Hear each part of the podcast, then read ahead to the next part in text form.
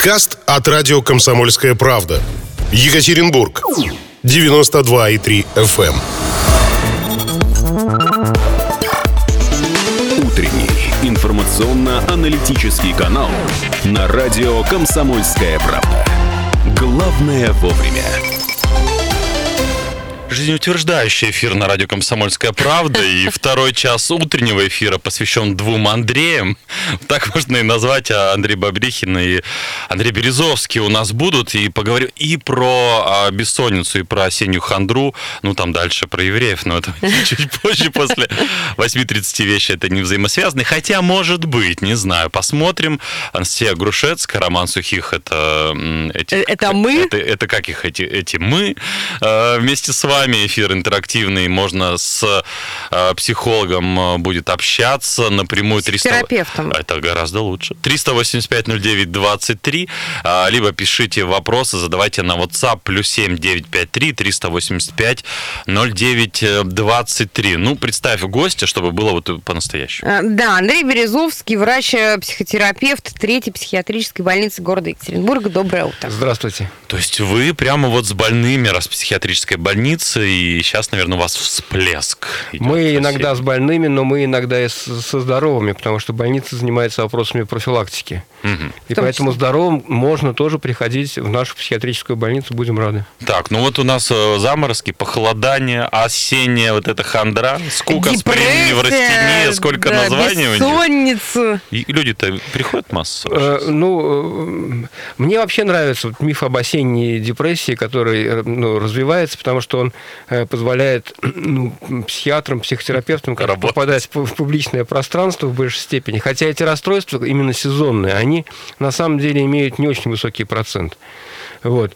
И э, э, поэтому сказать, что какой-то всплеск, действительно, люди летом отдыхают, и поэтому иногда нет до решения вопросов со здоровьем.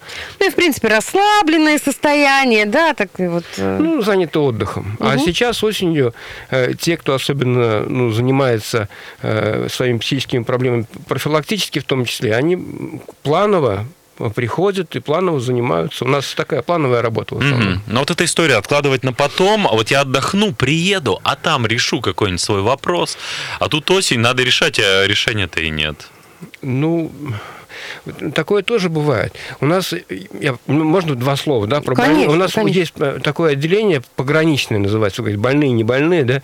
Есть э, пя- пятое отделение пограничное. В, в нем находятся люди э, очень часто планово. Это люди, которые не являются больными, но могут и не являться совершенно здоровыми. Но могут ими стать, да, и для того, чтобы не перейти вот эту грань, им нужно какую-то И, и- профилактику. и, кроме этого, есть еще амбулаторная такая, так называемая работа, в которой очень много существует именно здоровых людей. Мы даже вчера вот э, встречались на группе, смеялись по поводу того, что у нас группа такая, что вот позавидуешь. А Что, что за группа? Все, здоровые.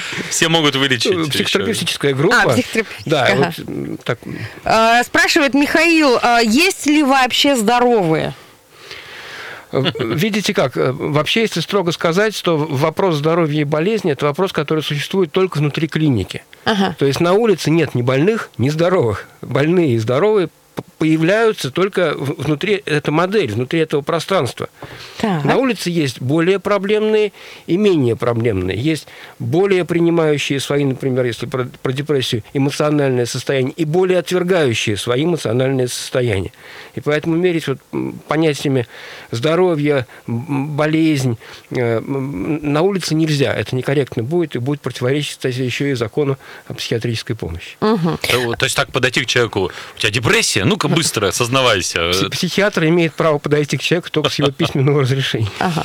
А вот это и есть недообследование, да, вы сказали. То есть человек сам может, может сам себе, э, как сказать, отрицать э, депрессию, получается? А, Вот э, смотрите, само, само, сам термин депрессия, он, э, мы же как говорим, депрессия, это уже как будто из медицины, это какой-то диагноз, это какое-то осуждение, какая-то оценка себя. На самом деле эмоциональные состояния, в том числе сниженные эмоциональные состояния, негативные эмоциональные состояния являются не менее информативными, чем э, позитивные. И даже вот в культуре э, ри- ритуалы, в основном связанные с, радостными событиями, например, свадьба, да, не менее важны, чем ритуал, связанный с трагическим событием, например, похороны. То есть даже культура закладывает э, необходимость негативных эмоциональных состояний. Тогда почему такая у нас э, боязнь их? Я думаю, мы не умеем. Мы не умеем пользоваться э, своими состояниями так же, как, например, не умел пользоваться Пушкин вот в Болдинской осени. Вот, вот сейчас осень, такая красота, так все грустно, так все печально. Ну, можно сесть, написать совершенно потрясающие стихи. э, Ну, то есть в творчество. Да, каким-то конечно, образом конечно. э, пустить. В творчество, в жизненные планы. А если я в- стихи не умею писать, что мне делать? Не пиши, Рум, не пиши. Сидеть просто на балконе, закутавшись в плед и Ну, плакать? мо- можете учиться э, писать стихи, можете закутаться в плед и плакать, если умеете плакать. Кстати, не все умеют, к сожалению. Да. Вот, а уж если совсем, тогда обращайтесь, будем учить. Будем лечить. Все, так все-таки нужно это делать или нет? Еще раз, прожить эту депрессию. И вот есть психологи, извините, которые говорят, а вот не надо сопротивляться. А если вот тебе плохо, вот иди в самое, на самое дно. Что. Э, Ну, в обычном, в обычном жизненном таком вот потоке человек не ходит ни на дно, никуда. Он просто живет в этом потоке, пользуется это- э- э- этим состоянием и понимает, о чем оно ему говорит, о чем ему подсказывает, о том, что ему нужно сделать что ему нужно делать в жизни, в личной жизни, в работе, какие задачи перед ним стоят. Он этим пользуется, дает сил. Вообще депрессия, так называемая депрессия, это очень ресурсное состояние. Проблема заключается... Хотя, казалось бы. Хотя, казалось бы, проблемы начинаются тогда, когда мы начинаем ее отвергать, не принимать или бояться. Вот когда она становится непереносимым, отвергаемым, то есть сначала отвергаемым, потом непереносимым, и вот тогда начинаются проблемы, и вот для решения этих проблем имеет смысл обращаться в том числе к специалистам. Ну, смотрите, допустим, такая э, типичная картина. Мама двоих детей, жена, да, то есть на ней квартира, на ней работа, на ней дети, которые непонятно, то на дистанционке, то, значит, э, в школе учатся, которых нужно там и привести, и собрать, и, и забрать из садика. Ну, э, и, и вдруг вот это вот состояние, которое, ну, в котором не хочется ничего это делать, а делать приходится, потому что э, как- быть-то вот... Вы очень хорошо описали, оно не вдруг. Вот вы описали сейчас женщину, которая находится в суете. Она находится в, в- в- в суете. И эта суета однажды, ну, может быть, осенью, а может быть, зимой, а может быть, весной, она э, даст себя знать, как бы э, для нее э, вот этим эмоциональным состоянием. Сказать, ну, что-то у тебя не в порядке. Вот. И, и- и То есть если- это ненормально вот в такой суете находиться. ну, понимаете, как мы часто живем? Вот выбрала один раз женщина быть вот водителем у своих детей. Мгм. И дальше она 10 лет работает, вот подтверждая свой выбор, не ставя перед собой никаких вопросов и так далее. Ну, как-то э, так же не бывает, и поэтому, конечно, периодически будет подсказывать ей ее психика, что существуют какие-то, э, могут быть, еще задачи.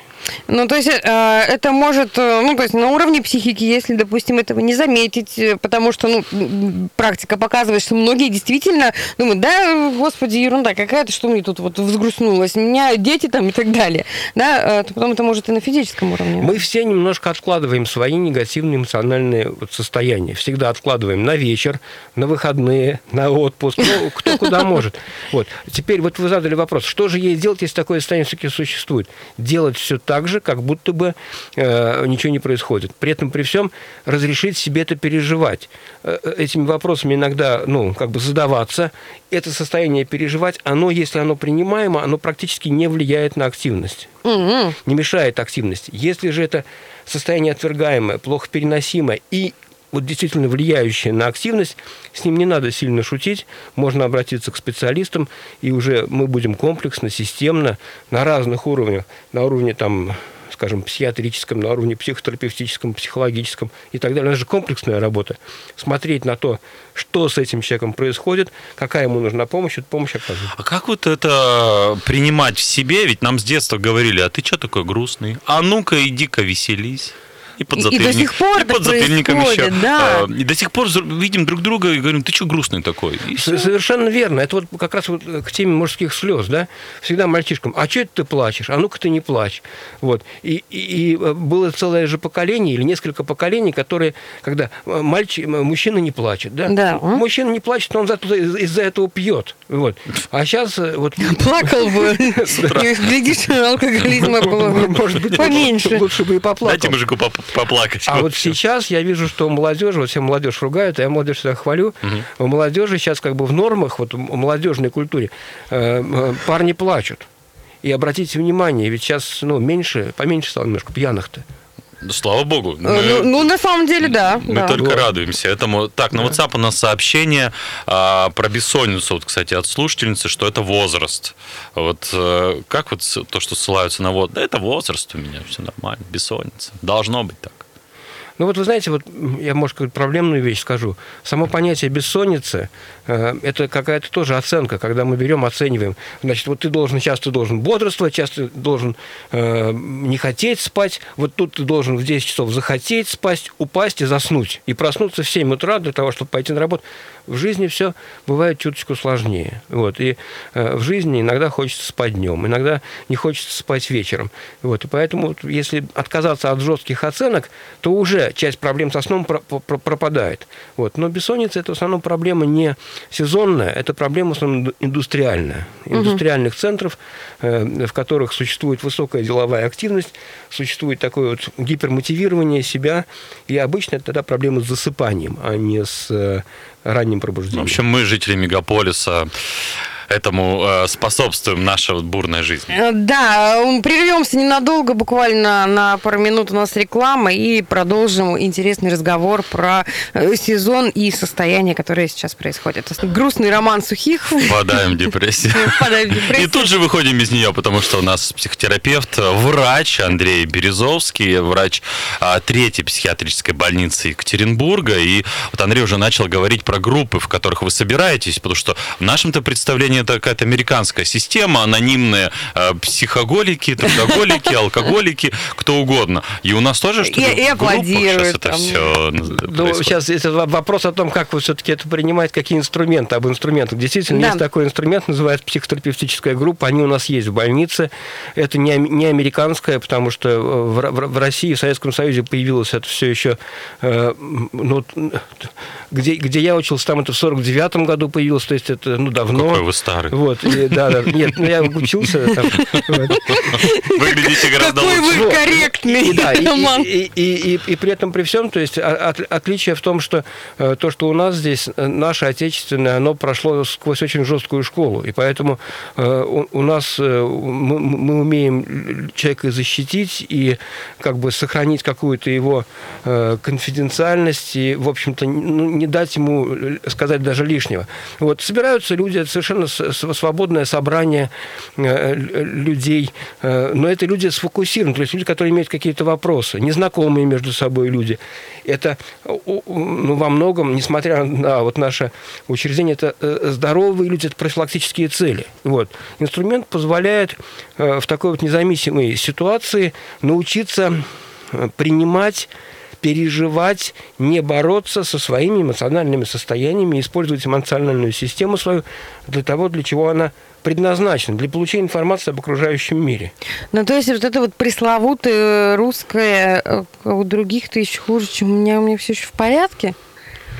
Или, или как это работает? Зачем группа? Почему нельзя тет-а-тет обсудить проблему? Или это разные просто А, инструменты? Потому что эмоциональный, эмоциональный мозг, как говорят, да, эмоциональный мозг, он вообще-то природой предназначен для ориентировки в ситуации. Ситуация, в которой живет человек, она состоит из других людей. Не из идей, не из вещей, не Мы из... в а только- социуме все. И поэтому группа – это такой вот своеобразный микросоциум, в которой существуют совершенно разные люди с разными характерами, с разными импульсами, силами, э, но объединенные э, подобными целями. То есть цель заключается в том, что они э, ну, не строят здания, не зарабатывают там деньги, они изучают свою, собственно говоря, ну, внутреннюю или душевную, можно сказать, жизнь. А вот. сколько человек в группе? Ну, сейчас в связи вот с ковидом очень ограничено у нас все, и поэтому группы маленькие. Но в, в целом в группе может быть, ну, малая группа – это там, где каждый может запомнить каждого. То есть до это, 20, наверное, ну, да, где-то да, до 20. Но в реальности это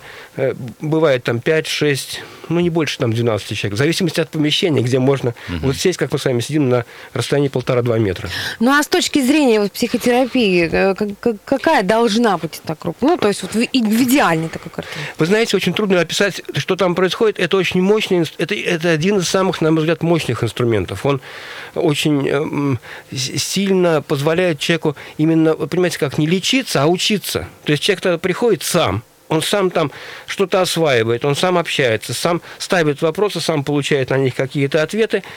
И э, это ну, давно испытано и очень сильно действует. У него есть один недостаток, он сложный. То есть для того, чтобы им овладеть этим инструментом, нужно некоторое время. Это как вот самолет. Значит, ты научился э, водить самолет и полетел на нем э, куда хочешь. Ну и, конечно, для того, чтобы попасть в такие мероприятия, необходимо ну, прийти на прием, пройти консультации. Необходимо...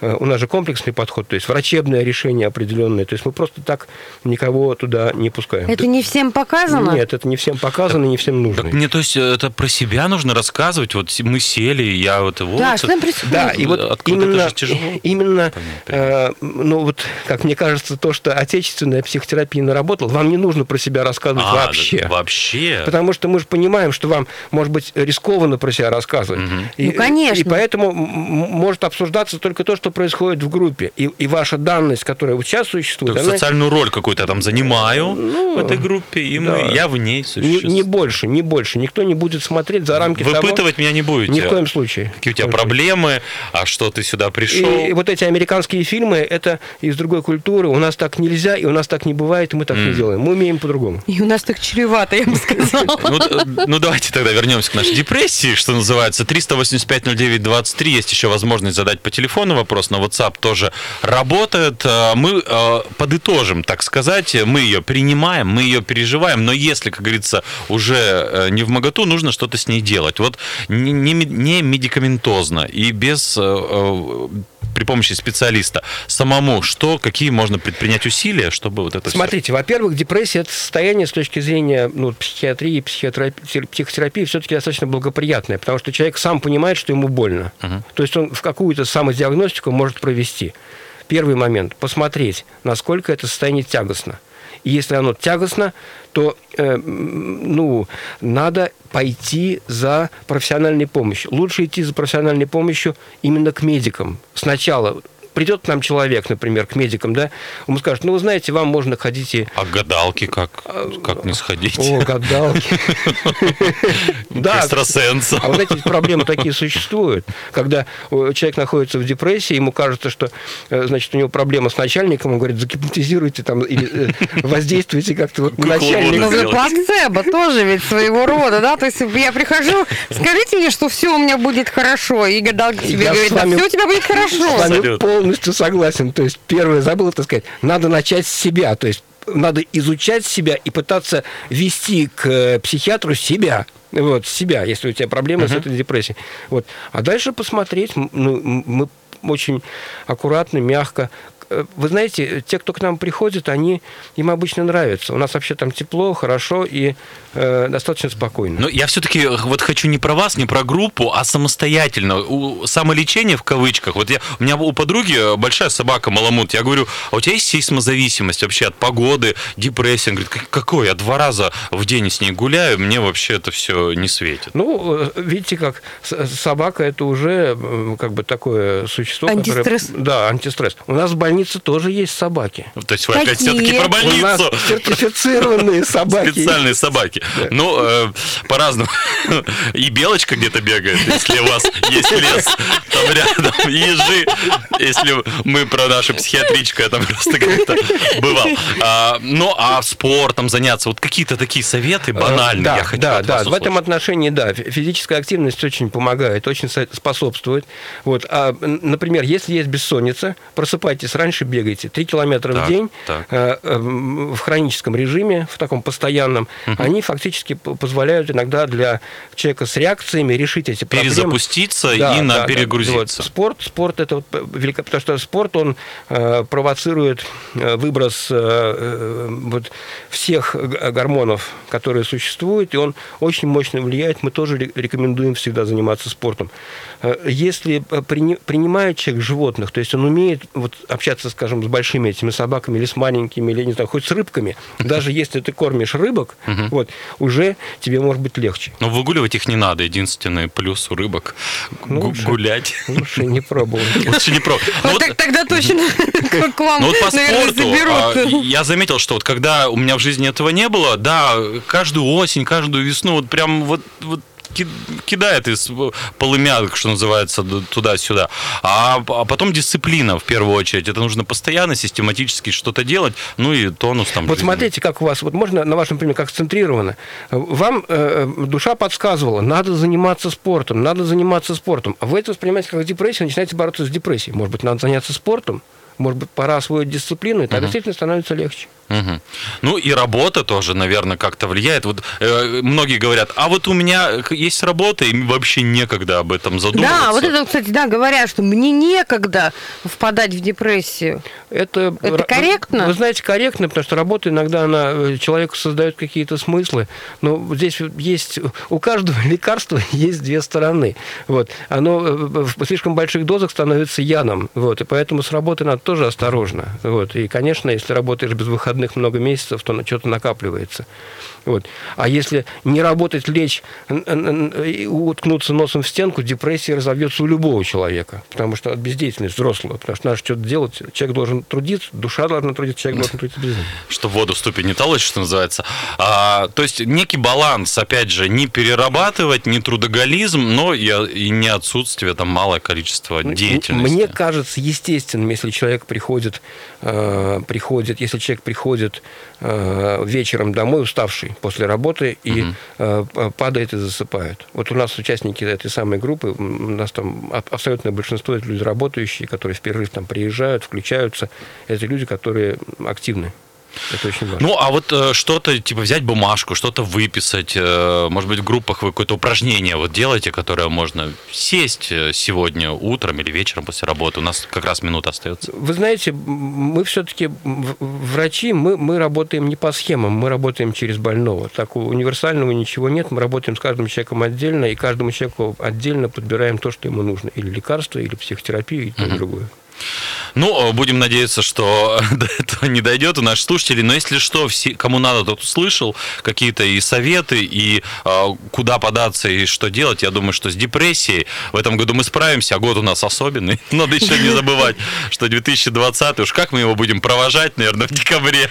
Просто... Самое интересное, а, вд- а вдруг не закончится? Хотя это тоже, наверное, язычество, да, все делить на годы и воспринимать время как некий год. Плохой год, вот это вот как.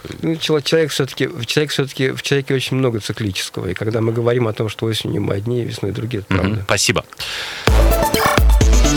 Утренний информационно-аналитический канал на радио «Комсомольская правда».